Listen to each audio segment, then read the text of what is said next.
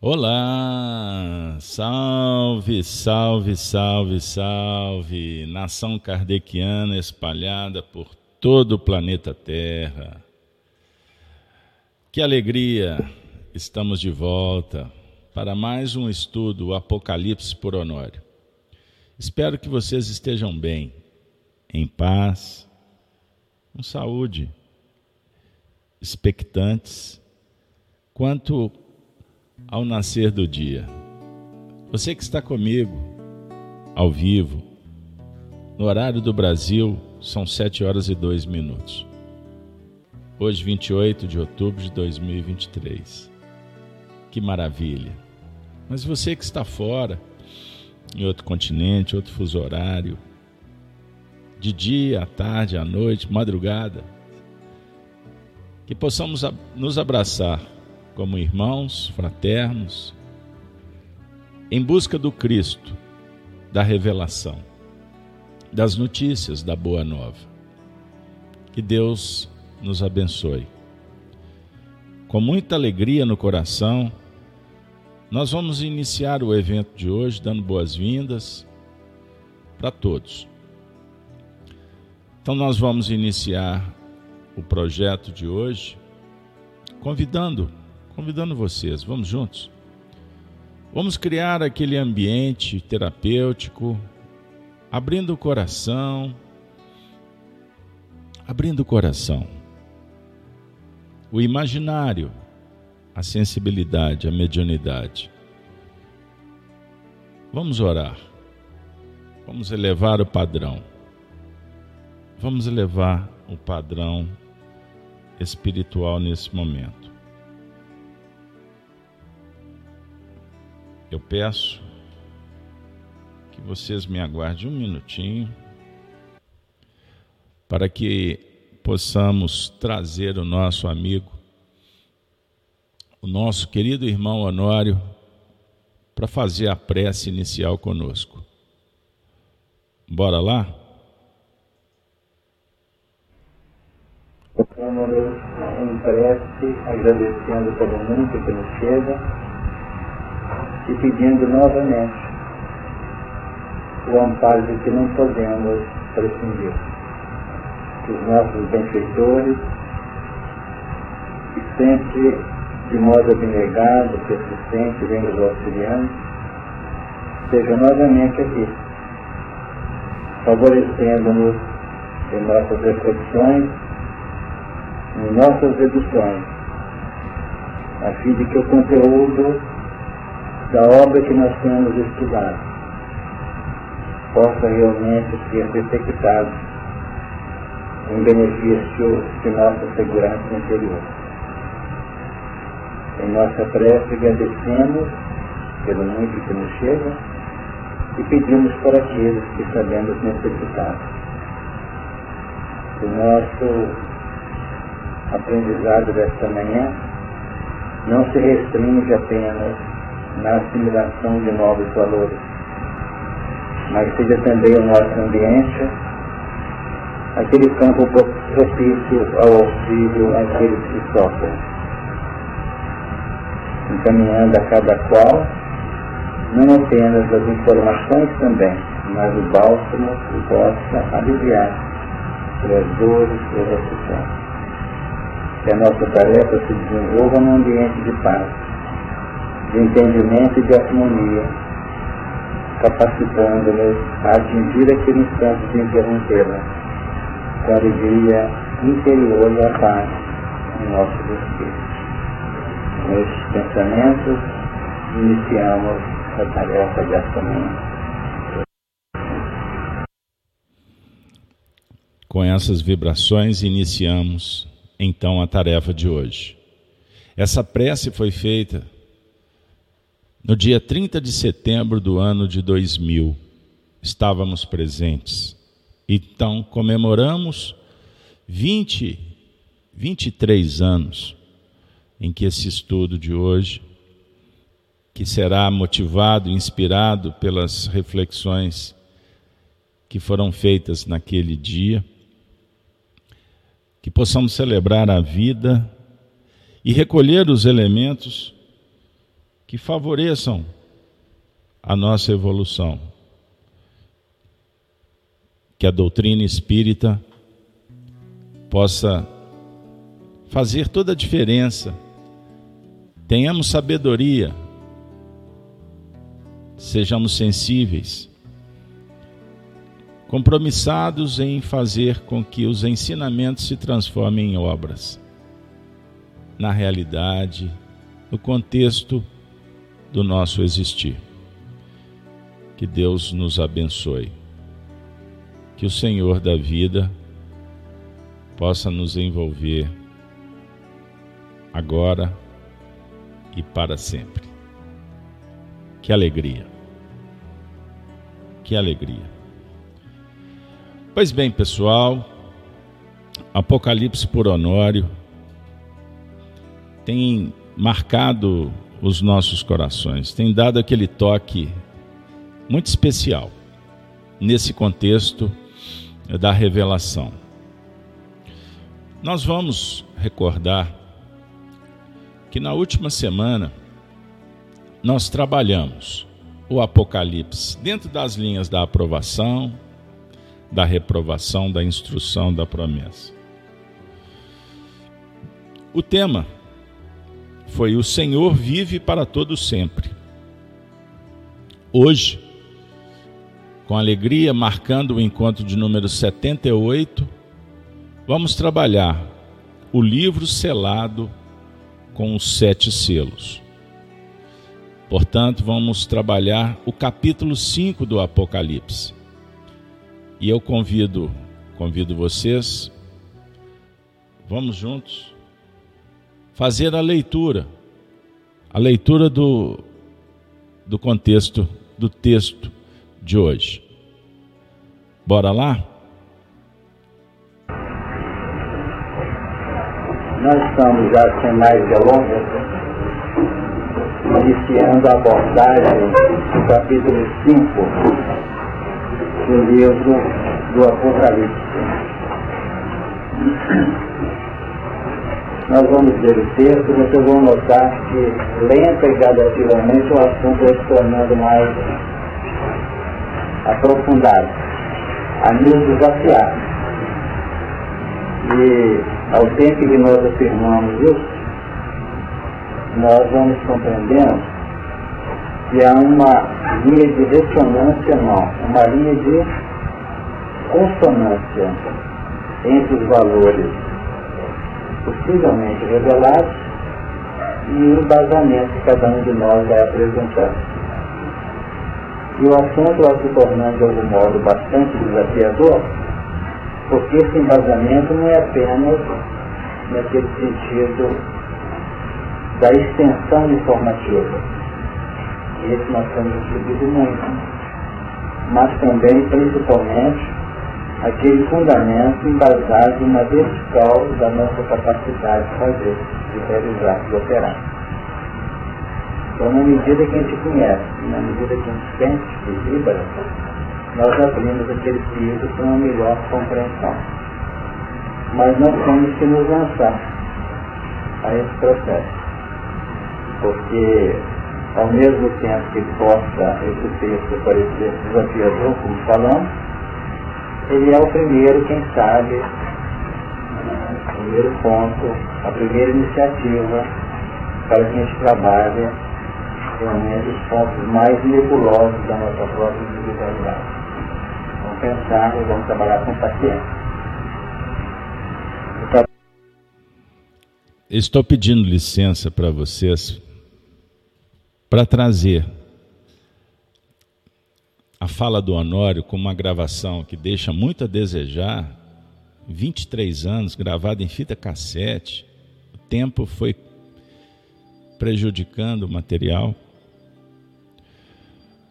Mas eu vou confessar para vocês, eu estou me sentindo sentado naquela cadeira de madeira há 23 anos atrás.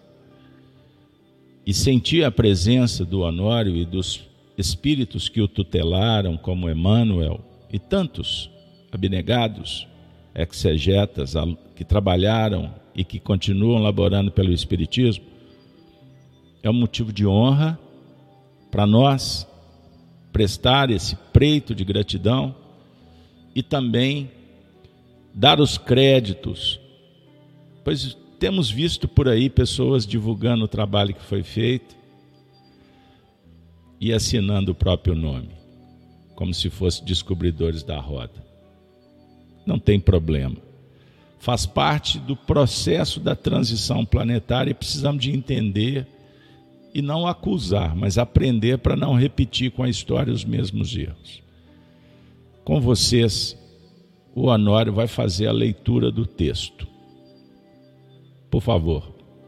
Capítulo 5, vamos caminhar em alguns versículos.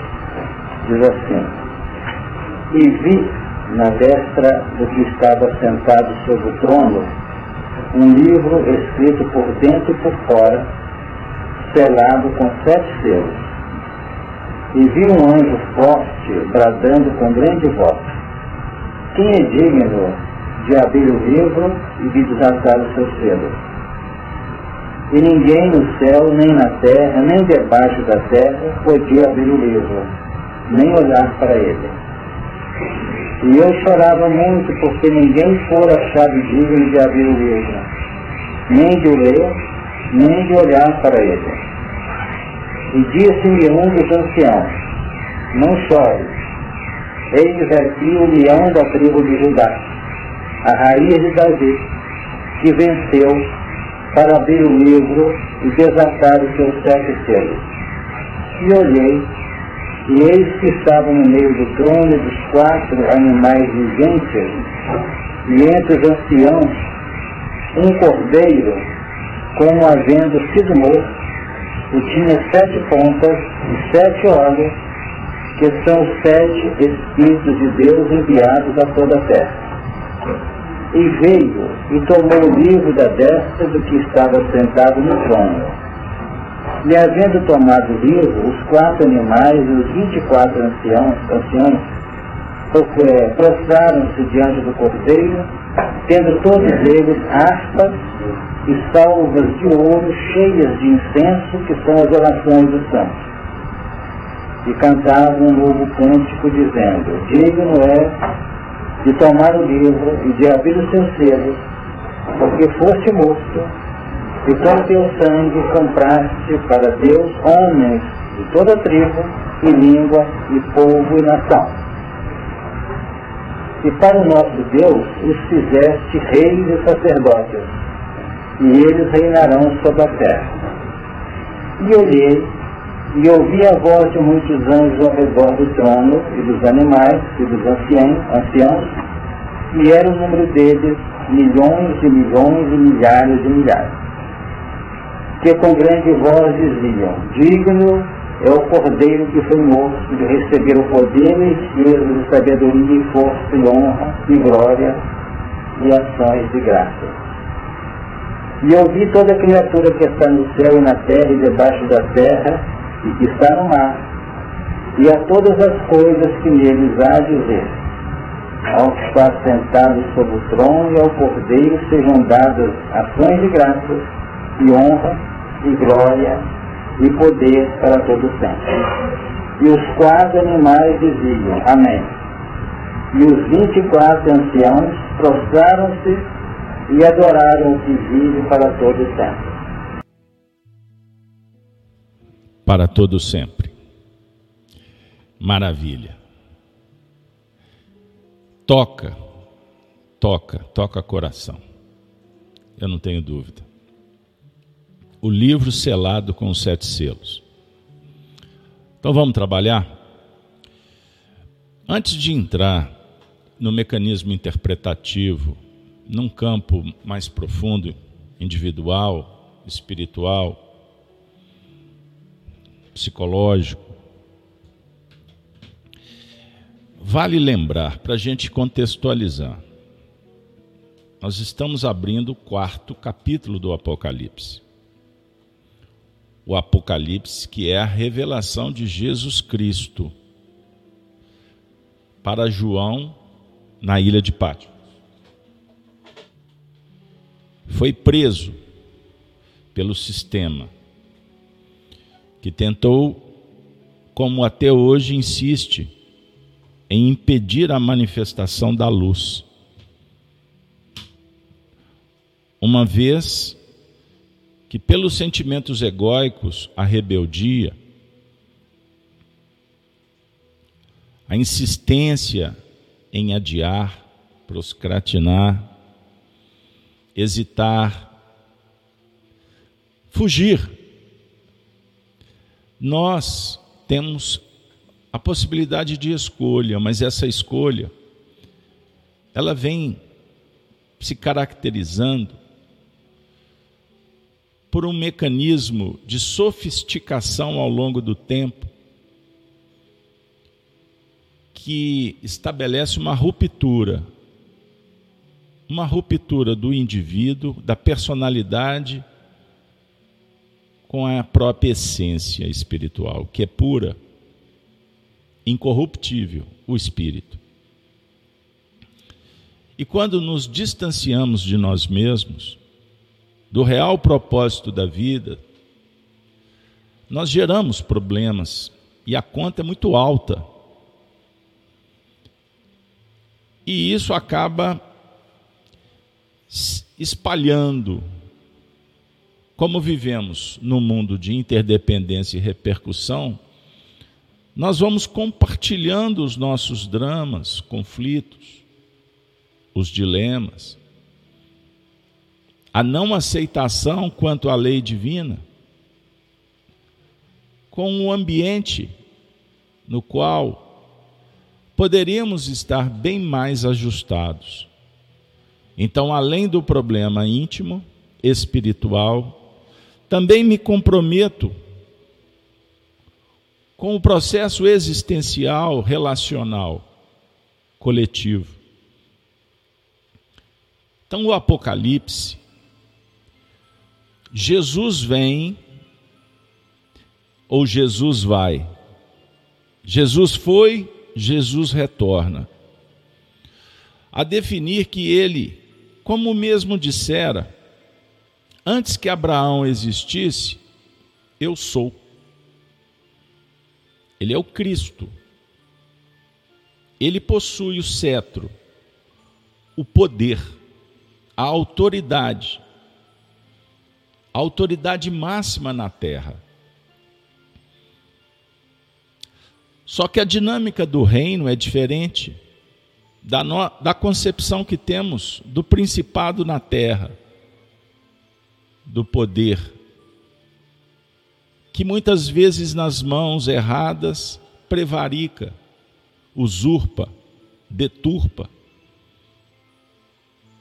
E aqueles que deveriam dirigir passam a ser dirigidos pela própria concupiscência, seja íntima, como também a que nos matriculamos em nível de grupos, de afinidades. A árvore é conhecida pelos frutos, e as árvores se reúnem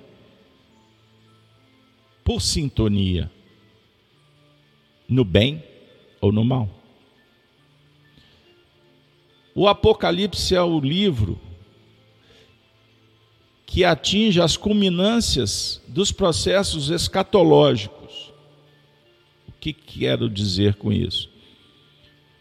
Que na tradição judaica, cristã e espiritista, nós vamos encontrar uma ciência embutida no processo, a profecia. Profetizar, a presciência. Vide a teoria Allan Kardec no livro A Gênese. Agora, com os avanços das técnicas, da metodologia empreendida, desenvolvida por Allan Kardec, que auxilia nos processos de intercâmbio entre as faixas espirituais. E o médium, chamado para se moralizar, se torna instrumento dócil afinado, para que o alto em Jesus possa dialogar, orientando de uma forma mais clara a evolução do indivíduo e da coletividade. Então, nós estamos diante do Apocalipse como um livro simbólico, com o desafio de entender o que está figurado, qual a, o, o que, que está por trás do símbolo, a ideia que motivou. E o símbolo guarda, ele vela, aguarda, esperando que o aprendiz se revele, se apresente, confessando, admitindo e empreendendo esforços para se tornar digno na iniciação e poder saber mais. O Apocalipse se faz propondo o amadurecimento. Compreendam bem. E Jesus, quando visita João em Pátimos, anunciando o que, que iria acontecer, escreve João. Escreva. Escreva e envie para as igrejas, as sete igrejas da Ásia.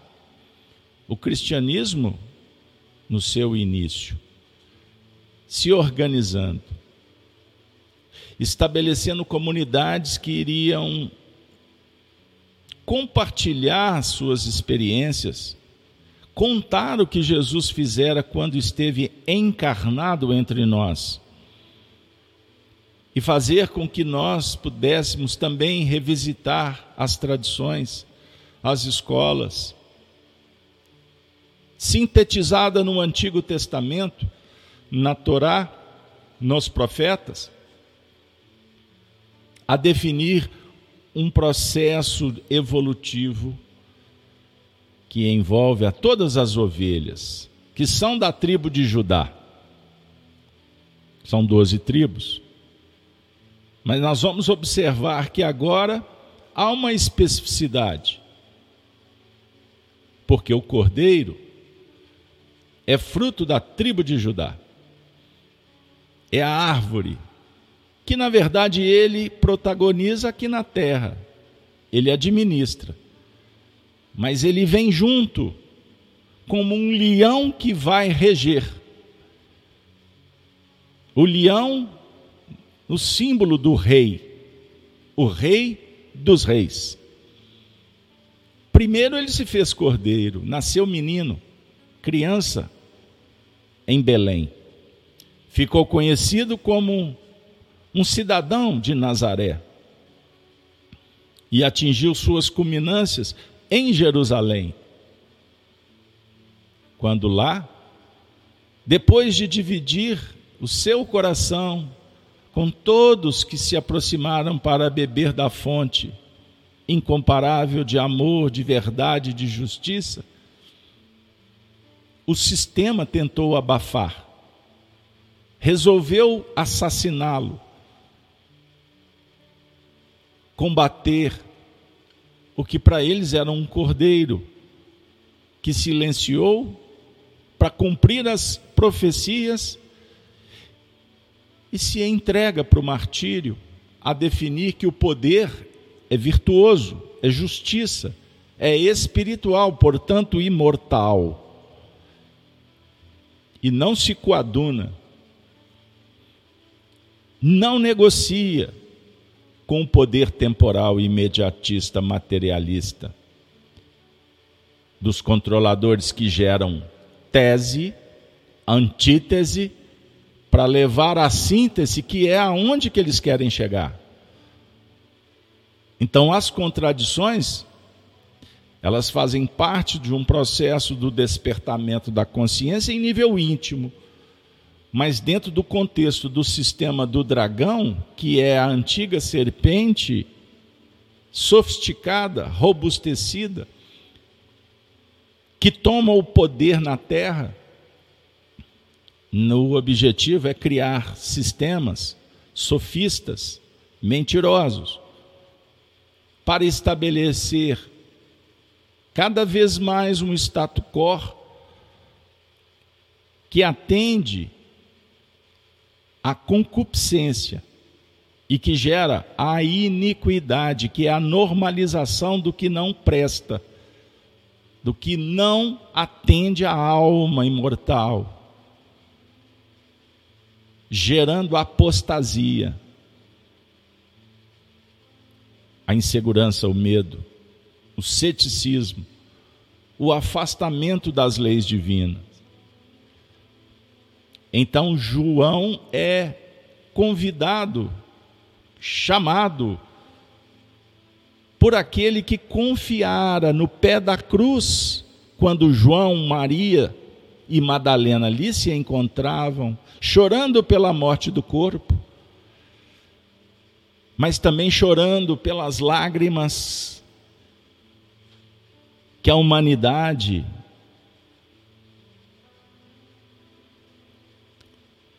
fertilizariam a terra do futuro por terem optado pelo barulho que ensurdece, ao invés do sussurro do amor. A humanidade crucificamos Jesus. E naquele momento que João e Maria choravam, Jesus disse: João, eis aí a sua mãe. Mulher, eis aí o seu filho. Recordando aquela expressão, não choreis por mim, chorais pelos filhos de Israel, chorai pelas mães que amamentam nesses dias da grande tribulação, chorai por elas, porque aproximaria-se um tempo em que a dor do Cristo seria rememorada. No contexto íntimo, quando a consciência manifesta, clarifica a escolha, quando egóica, que destrói, que complica. João atendeu a Jesus e cuidou da sua mãe. Mas na verdade Jesus estava como que preparando João para uma outra tarefa, além de cuidar da sua mãe, de viver com os discípulos, de falar do evangelho, João viveria um êxtase espiritual mediúnico para que Jesus utilizando do instrumento afinado do discípulo amado, pudesse escrever, registrar o que adviria, o que aconteceria com cada indivíduo, com os grupos, com as nações, com o planeta, com os mundos que se intercambiam. Então ele disse: Escreve, pois, as coisas que viste. Escreve, João. As que são diferentes do que parecem ser. Escreve as coisas como elas são. A verdade. Sem máscara, sem subterfúgio, sem negociação sem negligência, sem hesitação. Escreve as coisas que são e as que hão de acontecer. Então, dentro do contexto espiritista, nós estudamos, nós precisamos dar atenção para as coisas que hão de acontecer e não apenas o que acontece ou o que aconteceu.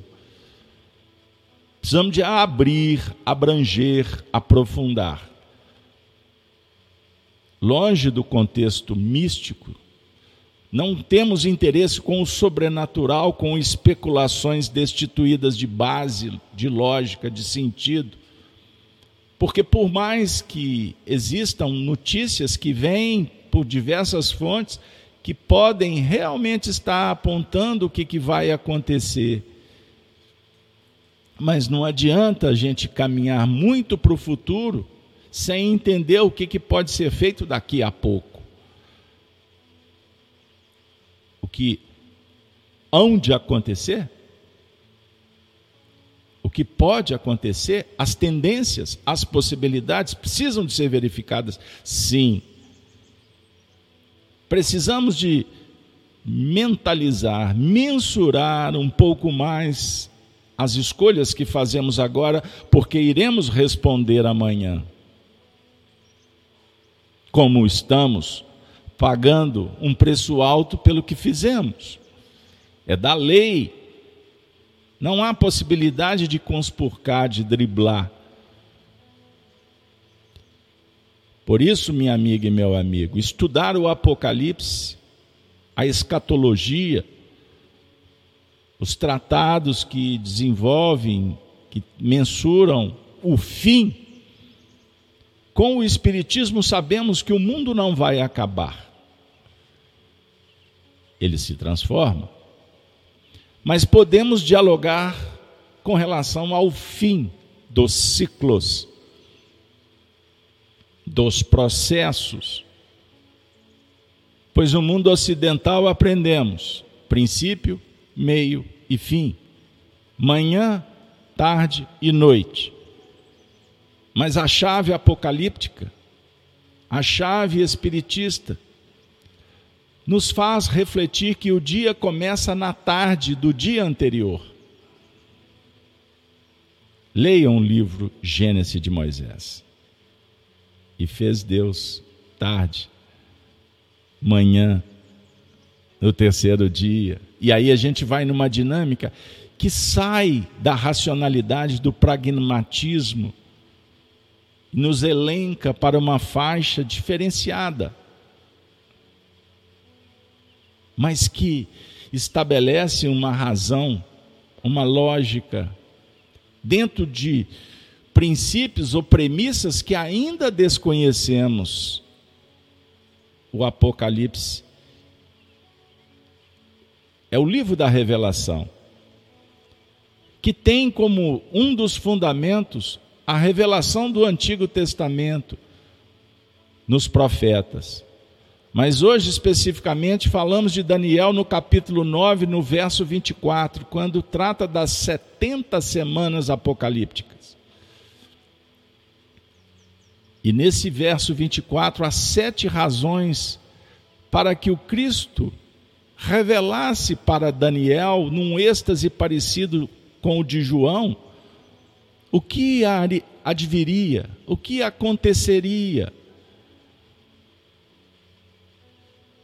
Vejam, 70 semanas estão determinadas sobre o teu povo e sobre a tua santa cidade, para fazer cessar a transgressão, para dar fim aos pecados, para expiar a iniquidade, para trazer a justiça eterna, para selar a visão e a profecia, e para ungir o Santo dos Santos.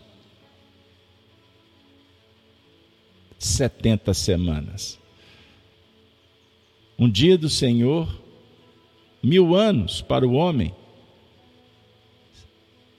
São ciclos, pequenos ciclos, grandes ciclos, determinando o que haveria de acontecer com o teu povo, Daniel, que ainda não é o meu povo. É como se Jesus, o Cristo, estivesse dizendo: um dia compreenderão que eu sou o Santo dos Santos. A plenitude da virtude, da sabedoria. Mas para que haja maturação, os homens aprenderão a confessar a si mesmo e se converterem à virtude, à bondade, à sabedoria, à ciência Perceberam bem? E eu alerta, e eu peço para o pessoal que está no chat prestarem atenção, depois a gente digita. Combinado? Porque senão a gente muda o assunto. Estão determinados, determinadas as semanas como um processo de aprendizado. Então, como o time, o tempo é de cada um, mas existe também o tempo do Senhor. Entendam isso. O contexto do Apocalipse é a regeneração. A teoria esquadrinhada por Allan Kardec, conforme o livro O Céu e o Inferno, segundo o Espiritismo, da ação, da reação, da repercussão, da expiação, da provação, para atingirmos a sublimação. Compreenderam? Então, em nível individual, nós podemos responder agora se estamos em condições de refletir sobre o apocalipse pessoal. Se estamos realmente dispostos a modificar a nossa vida, qualificando, qualificando, qualificando sempre, aprimorando, luarizando, suavizando. Entenderam? Se estamos dispostos a superar os nossos defeitos, trabalhar o caráter, a índole, forjar uma nova personalidade em Cristo, caminharmos na direção do homem integral, como também esposa Marilac no chat, muito obrigado, nessa caminhada extraordinária, bendita. Estamos dispostos? Agora, de qualquer sorte, não podemos fechar os olhos para o apocalipse de fora da humanidade, do tempo da transição que vivemos. Então, Jesus é a chave hermenêutica. O que é hermenêutica? É uma palavra com origem grega e significa a arte ou a técnica de interpretar, explicar um texto ou discurso. O seu sentido original estava relacionado com a Bíblia, sendo que, neste caso, consistia na compreensão das Escrituras, para compreender o sentido das palavras de Deus. Então, Jesus, chave hermenêutica, não para que a gente compreenda no seu sentido tecnicista, mas que desenvolvamos a capacidade perceptiva, interativa, no que remonta aos acontecimentos da evolução. Repito, pessoal e coletiva, pois ninguém caminha só, ninguém está abandonado.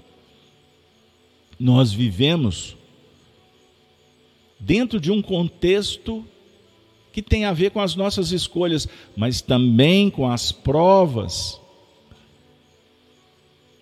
com a expiação que dialoga com as escolhas passadas.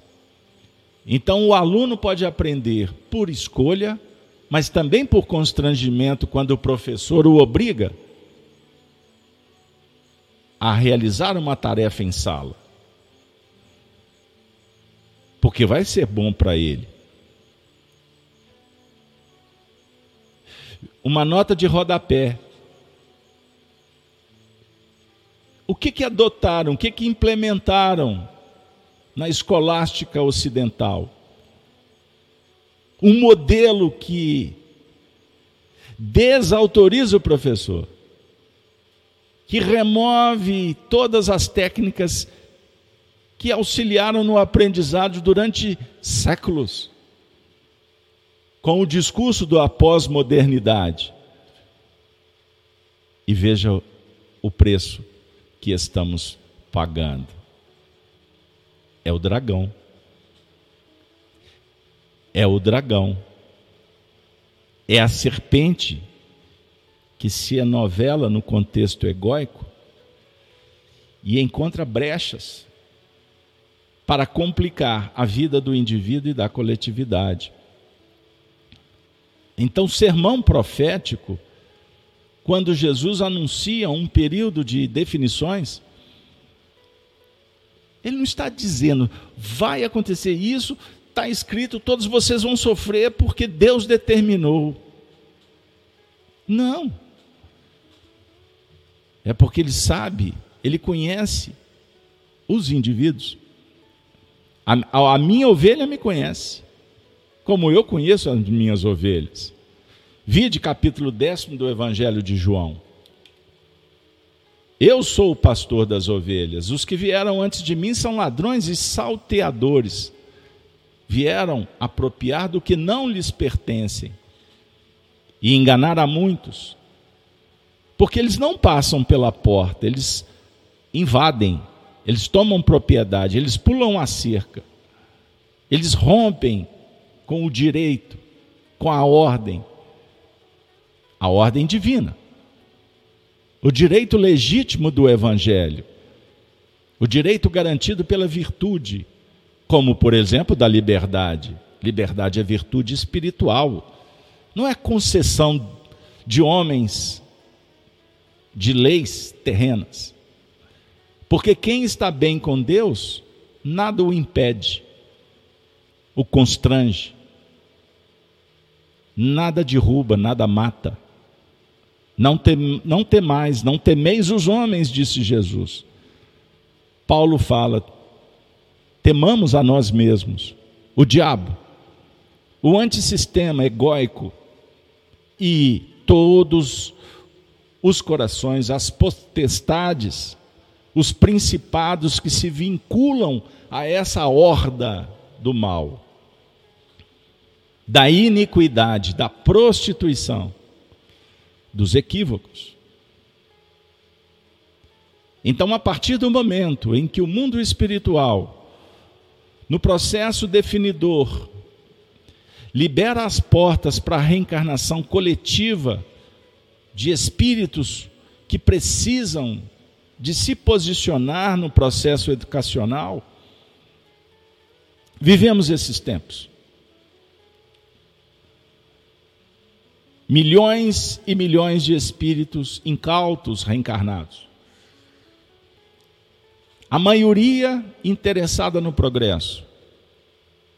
Uma boa parte não sabendo o que fazer e um percentual bem diminuto, despertando a consciência para entrar, para viver as grandes mudanças, inclusive espirituais do planeta, em nível físico, metafísico. Porque a evolução não, não se dá apenas em nível do comportamento humano.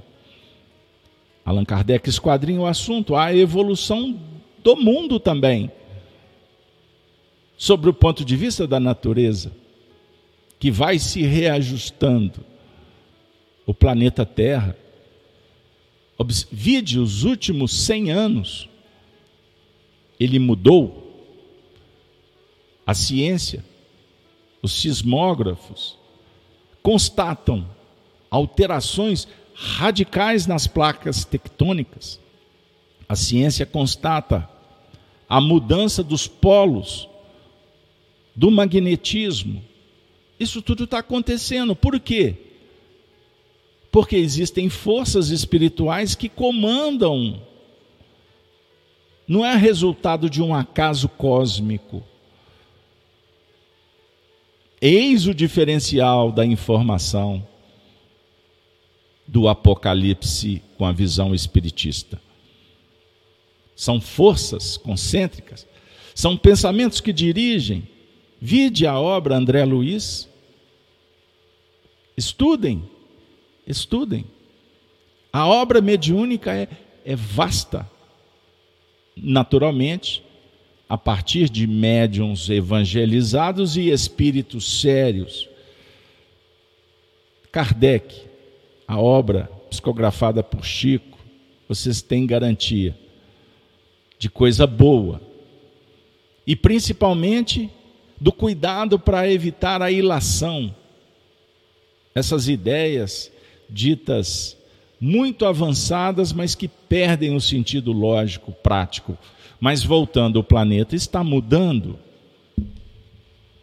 Kardec escreve na introdução do capítulo A Geração Nova, a nova geração do livro A Gênese, que informam os espíritos em toda parte que chegou-se os tempos. Aliás, o capítulo é o sinal dos tempos, me perdoe. Sinal dos tempos. Podemos trazer, a guisa de de prefácio aqui, para antes de entrar nas explicações kardecianas, quando Jesus disse assim, registrado por Lucas, tratando desses tempos, do período em que vivemos, e surgirão muitos falsos profetas, e enganarão a muitos. E por se multiplicar a iniquidade, o amor de muitos esfriará. No processo da transição, dois caminhos a saber: virtude sabedoria.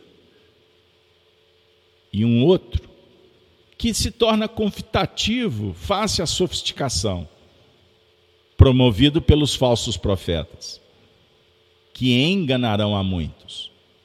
Então é um tempo em que somos desafiados para caminharmos na direção da justiça e da verdade. Mas no meio da caminhada, muitas contaminações.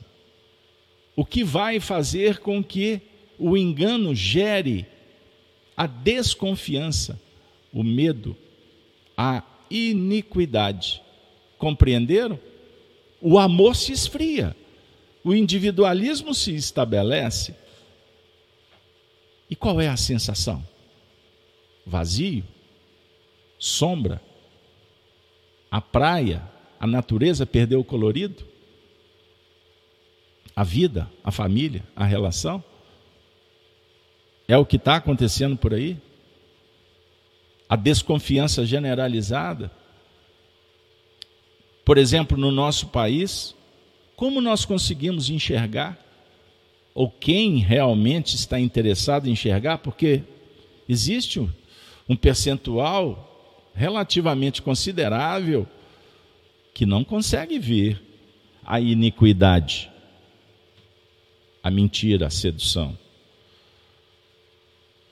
E colocaram no imaginário do povo brasileiro que somos um povo corrupto que somos um povo descompromissados com a verdade, que tudo acaba em pizza ou, parafraseando os italianos, né? em futebol, em carnaval, em festa popular. Não podemos aceitar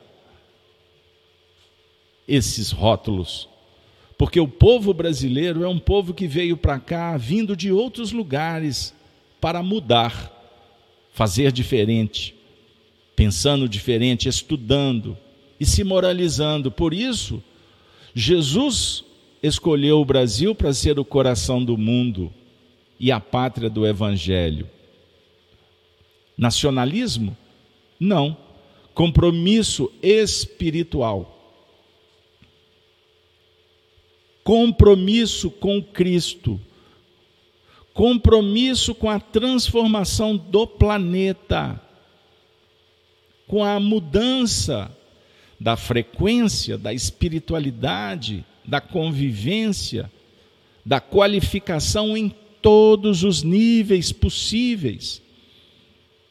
E como eu falei há pouco, está havendo mudança na frequência vibratória, energética, em nível físico, por forças impostas do alto que dialogam com o progresso, lei da natureza, Compreendam isso. Diferente de decisões políticas, caprichosas, indolentes, não. Faz parte de um processo em que Jesus anunciou lá atrás, porque ele sabe das injunções. E os espíritos puros, eles antecipam milênios à nossa frente. Porque eles estão em nome de Deus operando conforme o, o Pai. Eu e o Pai somos um, dissera Jesus. E a infantilidade ou a arrogância humana, confundimos, interpretamos, adulteramos o que ele disse imaginando que ele era o próprio Deus, o Deus que encarnou. E tem Deus se divide em, na trindade. Desconhecimento total da filosofia, da ciência e da religião, no seu tríplice aspecto dinâmico evolutivo. Perceberam? Ele antecipou, ele conseguiu observar que com a reencarnação de muitos espíritos que ainda se apresentam com aspectos da rebeldia, a iniquidade geraria a chamada anomia, anomia coletiva. Anomia, ausência de lei ou de regra, desvio das leis naturais, anarquia, desorganização intelectual, econômica, moral, religiosa, anarquia geral, irrestrita. Não se respeitam as leis, uma confusão, uma inversão de valores, aonde muitas vezes o crime é acobertado e o, o justo é condenado o criminoso descondenado, apoiado. E as pessoas ficam assim: meu Deus, onde isso tudo vai parar?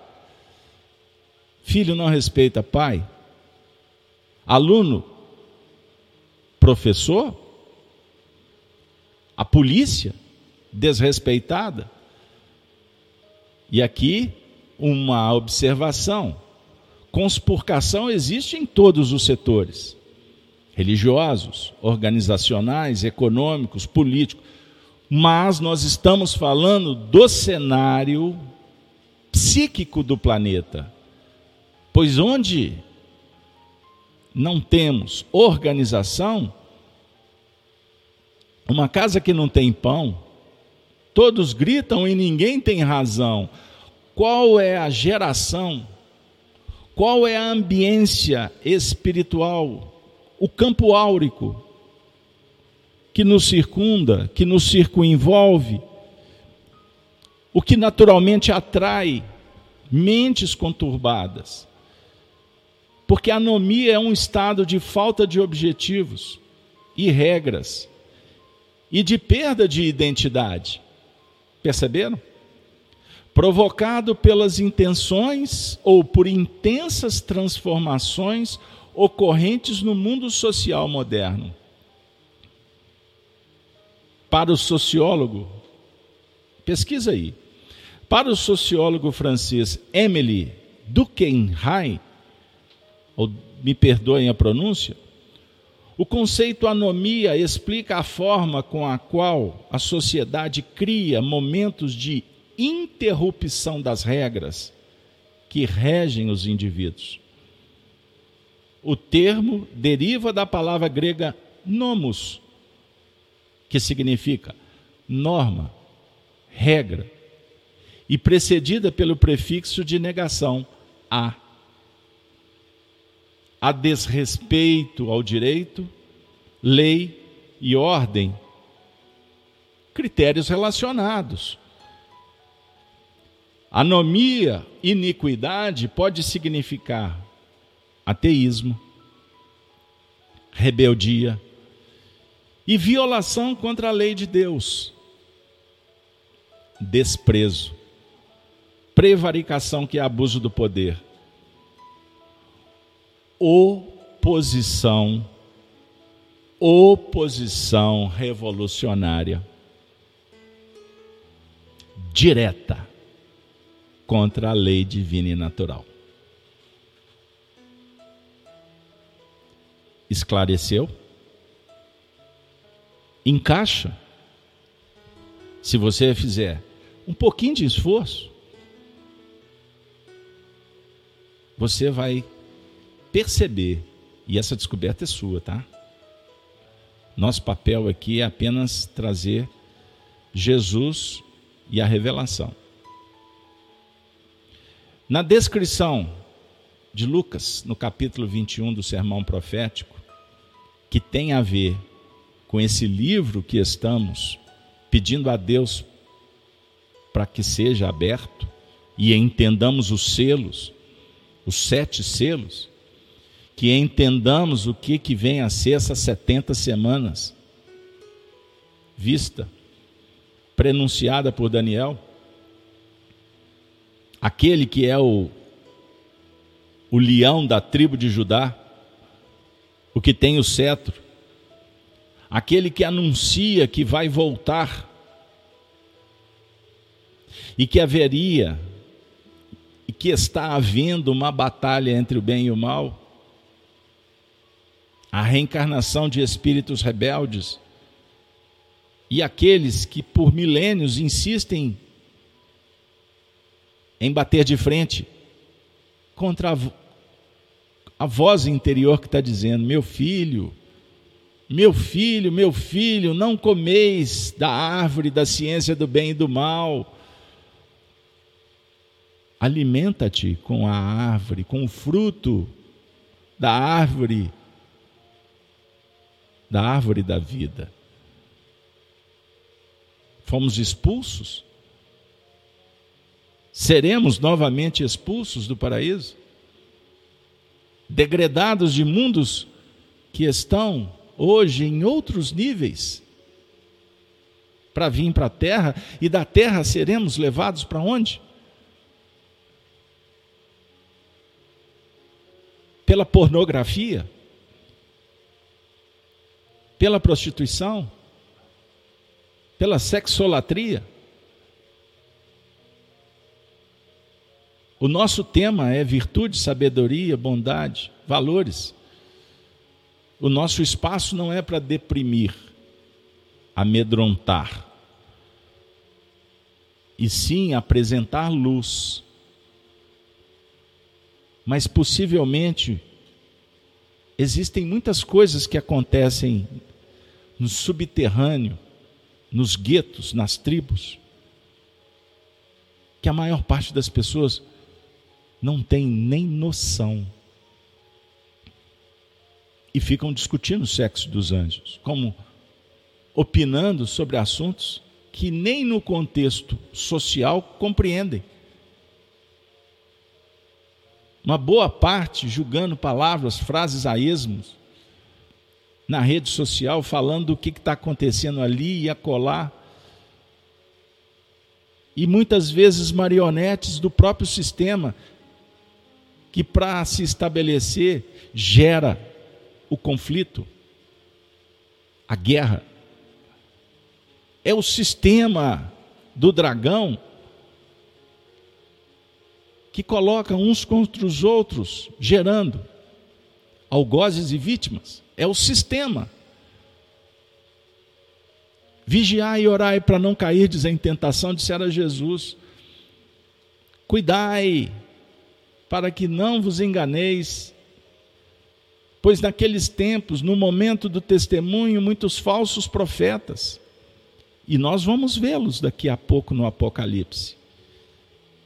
Quando os selos forem retirados, nós vamos ver os quatro cavaleiros do Apocalipse. O que, que eles representam? Nós vamos ter a oportunidade de observar por que, que o planeta, as suas placas tectônicas, estão se movimentando como nunca na história, de dois mil anos para cá, Em dois mil anos, por exemplo, a ciência registrou 20, 20 vulcões em atividades, 20 grandes vulcões. Pesquisem aí. Quantas atividades nos, nos últimos 100 anos, em se comparando com dois mil anos? Vocês vão ficar assustados. Então, nós vamos entender que o Apocalipse trata dos abalos sísmicos, geológicos, porque a Terra está mudando de frequência. E os sismógrafos, os aparelhos humanos, não conseguem medir, porque não tem tecnologia, conhecimento e moral para tal. Mas os cristos estão acompanhando e sabem que existe o momento de semear e o momento de colher. Como os abalos morais, afiançado por Allan Kardec no período de profundas mudanças, em que o velho mundo ficaria e surgiria uma nova etapa para a humanidade. Nós estamos no último dia de uma semana de sete mil anos de quatro ciclos que interam simbolicamente 28 mil anos. Allan Kardec falou do assunto na obra espírita. Então, esse último milênio, que já iniciou, mas não começou na virada do século, porque existe um ciclo que intercambia os milênios ciclos menores, ciclos maiores. Então, os acontecimentos históricos nos dão elementos. Por exemplo, a partir do século XVIII, o século XIX, que acabou esculpindo no, no, no cenário social uma série de acontecimentos que iriam mudar o mundo e começou de uma forma abrupta no século XX com as guerras com morticínio de mais de 100 milhões de pessoas mortas por esse sistema, em que um fica com raivinha de outro e aperta-se um botão e morre um número exacerbado de pessoas. Vocês pensam que é só isso? Não é. Existem interesses interesses. Vocês acham que lá no Oriente estão brigando por conta de quê? Veja o solo. Veja o que pode ser explorado. Não é por questão ideológica. As questões ideológicas são fomentadas para criar uma, uma crise cultural. Então, todos os movimentos cíclicos no século XX nos mostraram o que a princípio era uma novidade, moda, mas hoje, estudando com olhos de ver, constatamos que, por mais que afirmam ser TC, eu não preciso de expressar o que, que significa TC, mas não é TC. Não escreva no chat. Não é TC. É um plano que foi que continua sendo arquitetado, movimentado, retroalimentado pela força do dragão. Só que esse time para o dragão, conforme a abertura dos selos, o livro do Apocalipse, que ninguém é digno de abrir, a não ser o Cordeiro, o leão da tribo de Judá, ele é que tem autoridade para revelar. E a revelação acontece no tempo certo de cada um. Para isso é necessário esforço, estudo, merecimento, não é um diálogo para massa. Não deve ser assunto tratado na esquina, conversado em, com qualquer pessoa para figuradamente não atirar pérolas aos porcos e coisas santas aos cães. E muito menos a precipitação que gere desconforto, desarmonia, mas ao discípulo a preparação para uma viagem insólida, transcendente, desconhecida, inclusive para o próprio viajor, que em determinados momentos não sabemos o que, que temos que colocar na mala. Mas Jesus está dizendo, com João no Apocalipse: escreve as coisas que vistes, as que são, e as que hão de ser. Conheça a ti mesmo, domina a ti mesmo, transforma a ti mesmo. E para isso é necessário amor, coragem, disposição em mudar, conversão, confissão. Revela-te a Deus como um filho amoroso que reconhece e ama o Pai. Não negocia com o Pai como os jovens do mundo materialista. E uma negociação que é patrocinada, também estimulada, ensinada por aqueles que deveriam ser pais, mas se tornam apenas amiguinhos. Você não negocia atitude. Você ensina valor e virtude. O pai ama o filho, o pai celestial.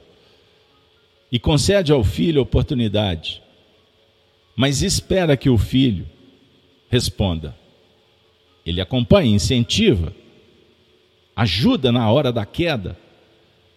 Não vos deixarei órfãos. Mas ele não deixa de ser pai jamais. E o pai, por excelência, é amigo, virtuoso. Mas o pai, por excelência, não passa pano. O pai, por excelência, não é bonzinho. Bom é o pai que está no céu, disse Jesus para o jovem que quis galantear, quis bajular, Bom, o Senhor é bom. Não. Bom é o Pai que está no céu. Se eu opero a bondade, a bondade pertence a Deus, não a mim. Então sejamos humildes, reconhecidos e amorosos. A evolução é motivada pelo amor e não pelo medo. Nós não estamos aqui para negociar com Deus para que Deus tire a prova, para que Deus tire de nós a oportunidade de espiar o passado. O Apocalipse é tirar o véu interno e entendermos que chegou o momento, a hora é agora. Jesus disse que se os homens calarem, Deus fará com que as pedras falem a verdade. Gerem filhos de Israel. Os homens não podem impedir o progresso. Quando tentamos, a máquina do progresso passa por cima. Não que ela vai te assassinar intelectualmente, que ela vai te destruir vai destruir a sua imagem como o dragão faz, censurando, condenando, desmometizando. O dragão faz isso. O dragão prende, o dragão encarcera viúvas, crianças, pessoas idosas, bota no chilindró e libertam aqueles que estão envolvidos no sistema dragoniano. O dragão é impiedoso. A máquina do progresso não é impiedosa. É lei da natureza. Como um trovão não representa a ira de Deus, o trovão é um trovão, o raio é o raio. O tsunami é um movimento da natureza. Um tornado. Por que, que causa medo? Desconforto. Porque naquele momento, diante do fenômeno de um leão na floresta, o homem se recorda que ele é parte integrante da natureza. E a natureza, ela se organiza. A natureza busca harmonia. Nos sentimos pequenos, humilhados, é porque não entendemos o nosso papel. E quando não sabemos, qualquer caminho vale. E aí a gente pode ir para o vale das sombras, nos tornarmos rancenianos, moral, espiritual, com chagas na pele, na alma. Porque queremos tatuar o corpo para fixar a ilusão. Deveríamos, ao invés de se preocupar em passar alguma coisa de fora, fazer luz dentro, convivendo, harmonizando, cuidando, carinhando, servindo, você marca a sua vida, você vira a chave, você tira o selo. Você se revela para Deus, para você mesmo. Essa é a grande revelação. No sermão profético, na narrativa de Lucas, que dialoga perfeitamente com o tema de hoje, encontramos a seguinte o seguinte documento, capítulo, 25, eh, capítulo 21, verso 25 a 28.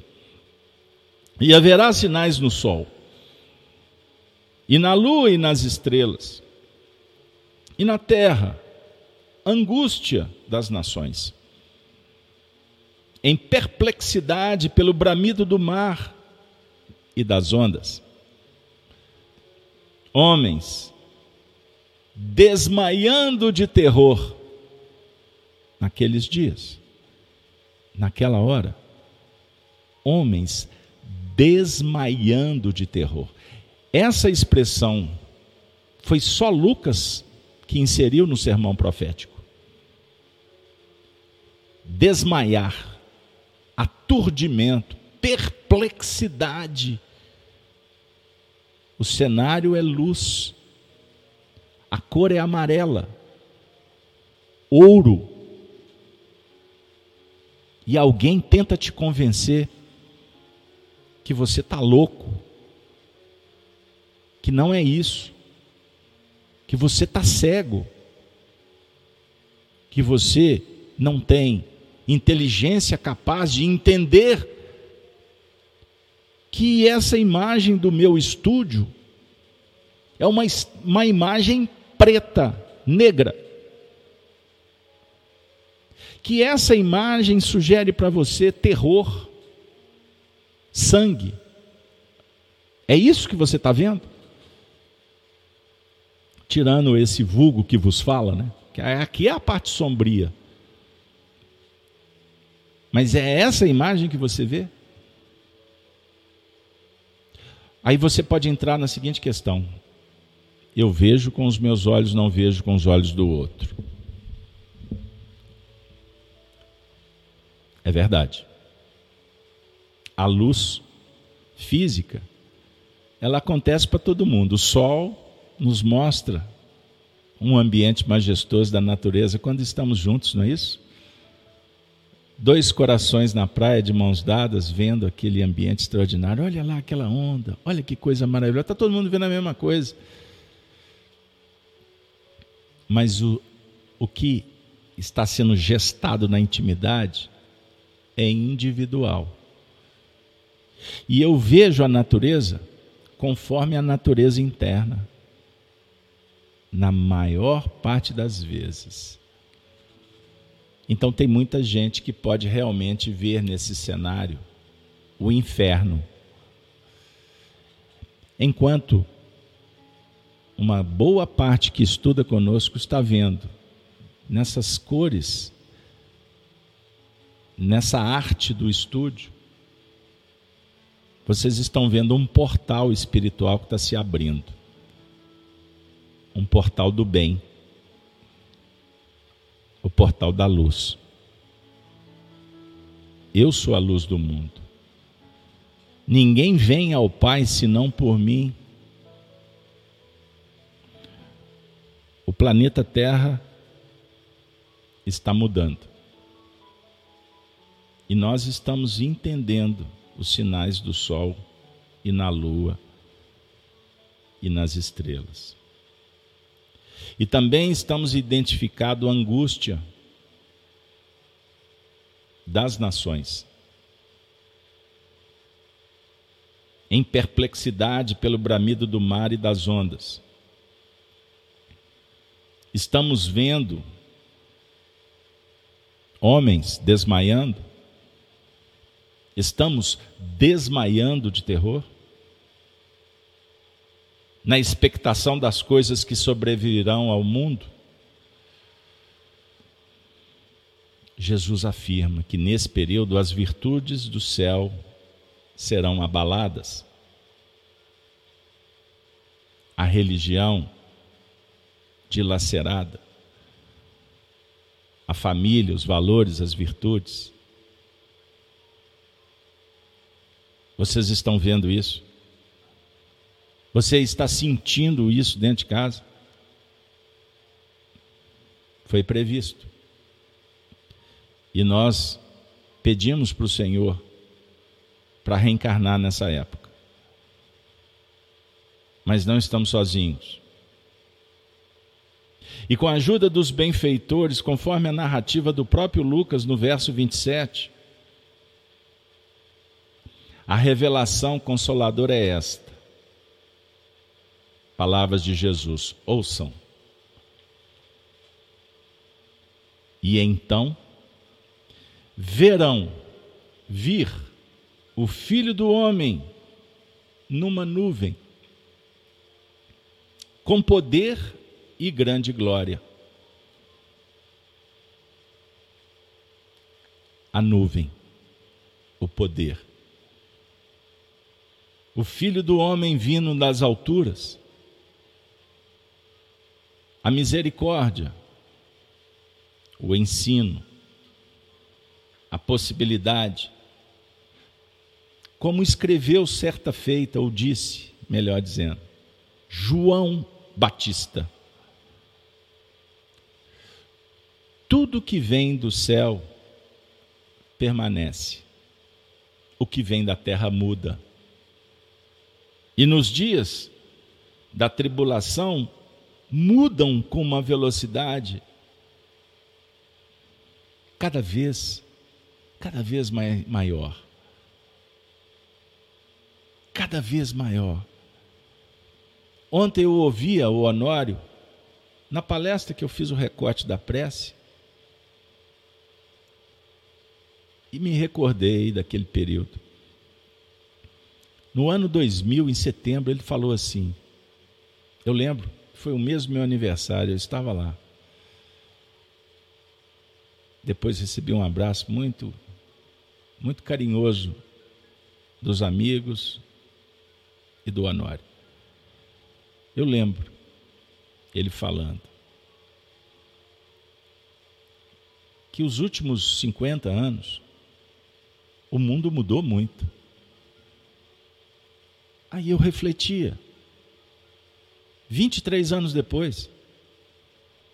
O mundo de 23 anos para cá mudou muito mais do que aqueles 50 anos que ele se referia. Essa semana os espíritos nos mostraram cenas, painéis que dialogam com essa revelação que estamos trabalhando aqui com vocês agora. Dos próximos 25 anos na verdade, dos próximos 28 anos, em quatro laçadas de sete. E aí eu fui recordar dos espíritos conversando com os amigos de Pedro Leopoldo, e Arnaldo Rocha nos reportou uma reflexão sobre Emmanuel falando do ano de 2057. É uma data emblemática. Quantas vezes eu já voltei nessa história? E eu sempre me peguei com a seguinte pergunta: mas 57 está muito pertinho. Emmanuel diz que em 2057 o mundo estaria muito diferente. Em que termos? Sobre qual ponto de vista? O certo é que Jesus está falando que no momento da tribulação, além das confusões, é necessário recordarmos que o advento ele dialoga com um final de ciclo. Posso dizer, a mentira tem perna curta. No período da transição, a verdade prepondera. Nada que está oculto permanecerá oculto.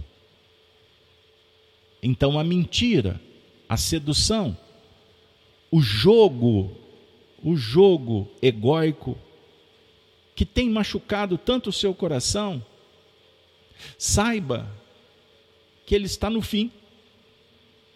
Porque o dragão será preso, ele será vencido. Os quatro cavaleiros do Apocalipse estão cavalgando pelo mundo. Porque foi previsto. E é o selo que vai ser retirado para que a gente entenda esse mecanismo mas a iniquidade terá o seu fim. Enquanto no contexto geral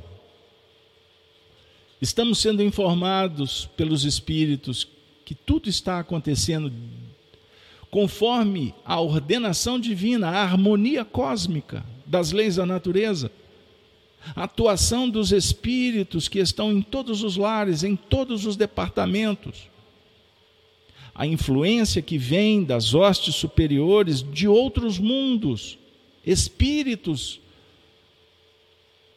de Sírios, de Orion, de outros sistemas, estão conversando com os seres humanos, principalmente aqueles que querem ouvir Jesus, pois eles vêm em nome do Cristo. E já estão semeando sementes os sons de um novo mundo, flores de uma nova terra.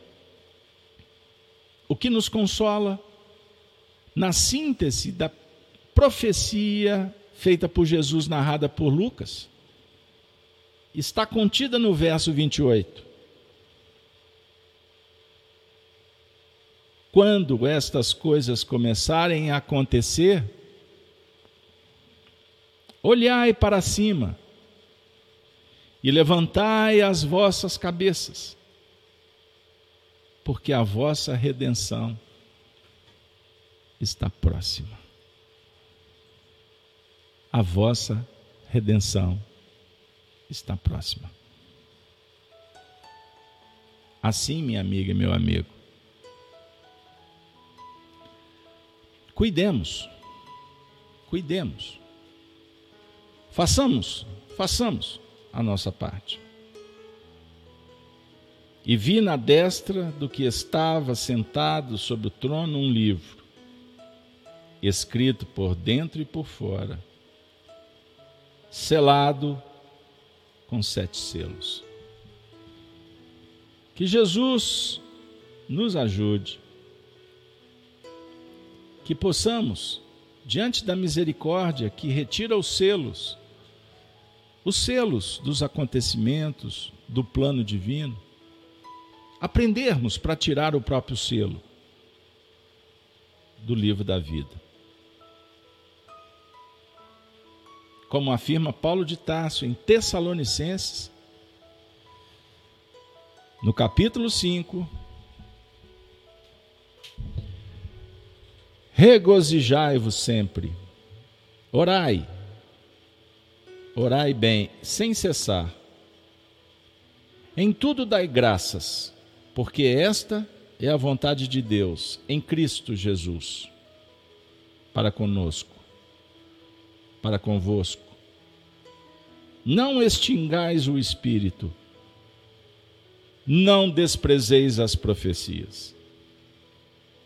Examinai tudo, retende o bem, abstendo-vos, abstende-vos de toda a aparência do mal.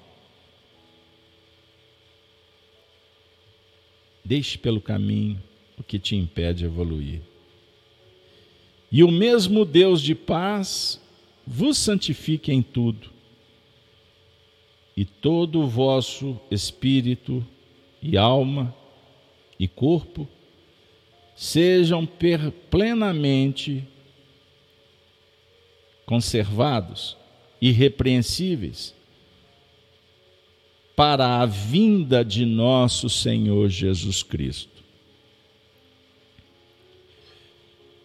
Fiel é o que vos chama, o qual também o fará. Irmãos, orai, orai por nós. Saudai a todos os irmãos.